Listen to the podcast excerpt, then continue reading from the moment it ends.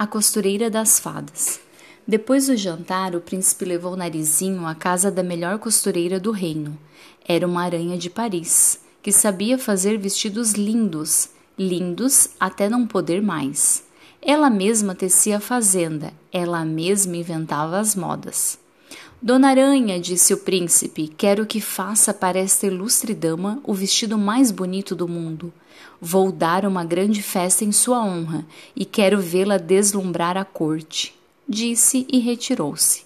Dona Aranha tomou da fita métrica e, ajudada por seis aranhas muito espertas, principiou a tomar as medidas. Depois teceu, depressa, depressa, uma fazenda cor-de-rosa com estrelinhas douradas a coisa mais linda que se possa imaginar. Teceu também peças de fitas e peças de renda e peças de entremeio, até carretéis de linha de seda fabricou. Que beleza! exclamando a menina, cada vez mais admirada dos prodígios da costureira. Conheço muitas aranhas em casa de vovó, mas todas só sabem fazer teias de pegar moscas. Nenhuma é capaz de fazer nem um paninho de avental. É que tenho mil anos de idade, explicou Dona Aranha, e sou a costureira mais velha do mundo. Aprendi a fazer todas as coisas. Já trabalhei durante muito tempo no reino das fadas. Fui quem fez o vestido de baile de Cinderela e quase todos os vestidos de casamento de quase todas as meninas que se casaram com o príncipe encantados. E para Branca de Neve também costurou? Como não? Pois foi justamente quando eu estava tecendo o véu de noiva de branca que fiquei aleijada. A tesoura caiu-me sobre o pé esquerdo, rachando o osso aqui neste lugar. Fui tratada pelo Dr. Caramujo, que é um médico muito bom. Sarei, embora ficasse manca pelo resto da vida. Acha que esse tal Dr. Caramujo é capaz de curar uma boneca que nasceu muda? perguntou a menina. Cura sim. Ele tem umas pílulas que curam todas as doenças, exceto quando o doente morre. Enquanto conversavam, Dona Aranha ia trabalhando no vestido. Está pronto, disse ela por fim. Vamos prová-lo? Narizinho vestiu-se, indo ver-se ao espelho. Que beleza! exclamou, batendo palmas. Estou que nem um céu aberto.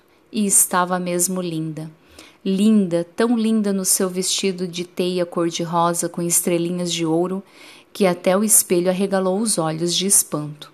Trazendo em seguida o seu cofre de joias, Dona Aranha pôs na cabeça da menina um diadema de orvalho e braceletes de rubis, do mar nos braços, e anéis de brilhantes do mar nos dedos, e fivelas de esmeraldas do mar nos sapatos, e uma grande rosa do mar no peito. Mais linda ainda ficou o narizinho, tão mais linda que o espelho arregalou um pouco mais os olhos, começando a abrir a boca. Pronto? perguntou a menina deslumbrada. Espere, respondeu Dona Aranha costureira. Falta os pós de borboleta.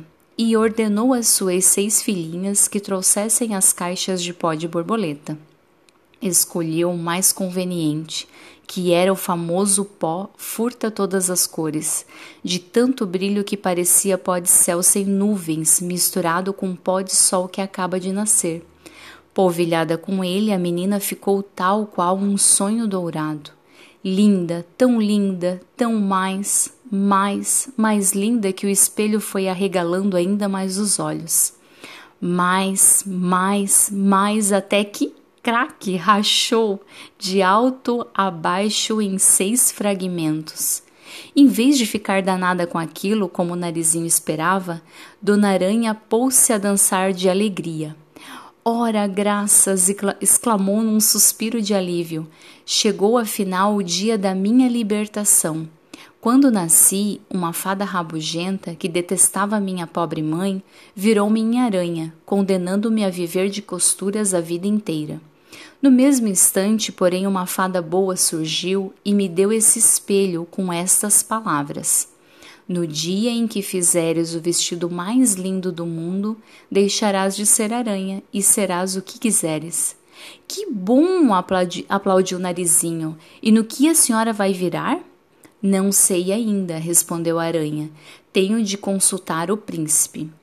Sim, mas não vire nada antes de fazer desses retalhos um vestido para Emília. A pobrezinha não pode comparecer ao baile assim, em fraldas de camisa como está. Agora é tarde, menina, o encantamento está quebrado. Já não sou costureira, mas minhas filhas poderão fazer o vestido da boneca. Não sairá grande coisa, porque não tem a minha prática, mas há de servir. Onde está a senhora Emília? Narizinho não sabia.